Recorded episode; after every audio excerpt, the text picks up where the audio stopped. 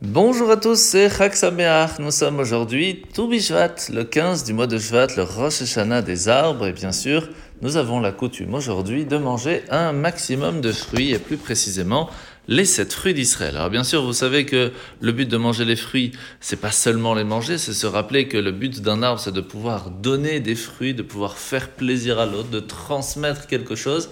D'où l'importance de rappeler l'éducation des enfants pour ce jour si important et de le faire avec les secrets des sept fruits d'Israël. On va pas rentrer dans le détail, mais par contre, il y a par exemple le raisin qui ramène la joie, le fait de toujours agir avec simcha, et bien sûr Rimon, la grenade qui rappelle que chacun d'entre nous, quels que soient les actes qu'il a fait, à l'intérieur de lui se trouve une belle âme, beaucoup, beaucoup de bonnes actions.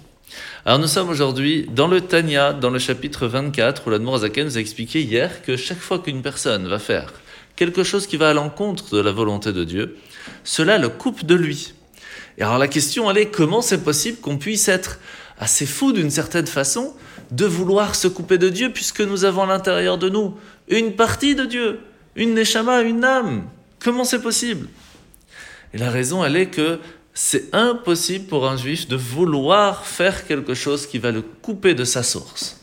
Mais il y a ce qu'on appelle un ruach un vent de folie qui va venir et qui va nous faire croire que c'est pas trop grave de faire telle chose, que le fait de, de, faire ça, ça va nous donner tellement de plaisir et qu'en fin de compte, c'est pas très grave si quelques instants on est coupé de notre source et de Dieu.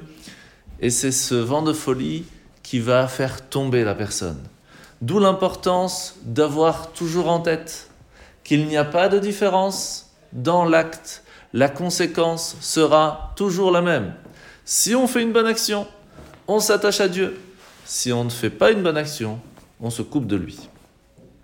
La mitzvah de ce matin, c'est la mitzvah positive numéro 107, le fait de savoir que lorsqu'une personne va partir de ce monde, elle peut amener à une autre personne de perdre sa pureté. Et bien sûr, mitzvah positive numéro 113, la mitzvah de la vache rousse, la paradoma, qui va permettre de pouvoir retrouver cette, pureté.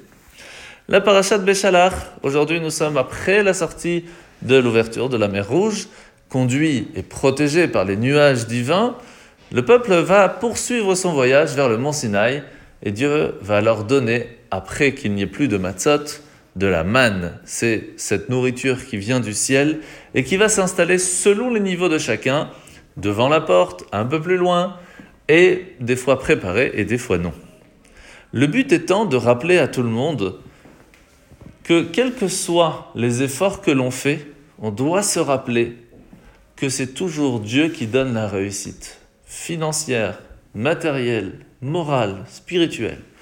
Tout ce qu'il nous demande, c'est fais un effort, fais un keli, fais un réceptacle à la bénédiction, fais quelque chose. Tu dois faire toi-même un petit effort. Et c'est pour cela que de façon très générale, les Juifs se devaient de sortir dehors, de faire un effort pour aller chercher la manne et l'amener à la maison. Par contre, ils ne devaient pas prendre plus que pour le jour même. Seulement pour le vendredi, ils prenaient aussi pour le jour du Shabbat, car Shabbat, rien ne tombe c'est Hachem qui va donner la possibilité de manger. Et là, nous ne devons faire aucun effort. Alors pourquoi vouloir aller travailler ce jour-là, puisque de toute façon, c'est Hachem qui nous donne la réussite de cette journée. C'est dommage. Autant en profiter. En vous souhaitant de passer une très bonne journée et une bonne fête de Toubishvat.